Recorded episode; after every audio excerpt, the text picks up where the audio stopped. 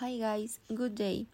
When you get closer to the last semester of, the, of your high school, you have to start making one of the most important decisions of your life, and that is when you should ask yourself, What do I want to be in the future?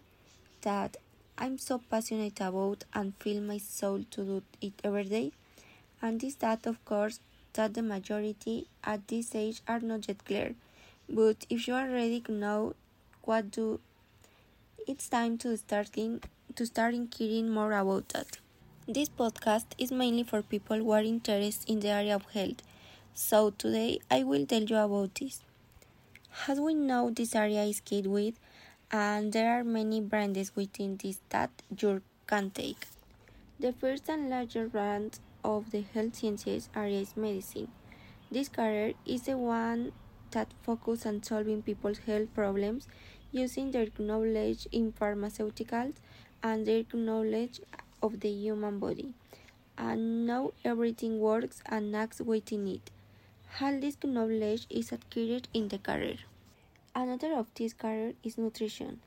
It teaches future nutrition specialists about how to lead a healthy, a healthy life and good lifestyle having a good relationship with food. At the same time, I can also provide two types of food that each person needs according to their needs. Have you ever wondered if you need English in these careers? The answer depends a little on your goals.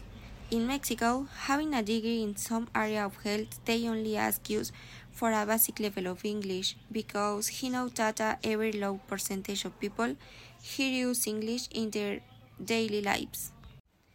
But if you are thinking about studying a specialist master degree, etc., after your career, you need to have a very good level of English since they request it.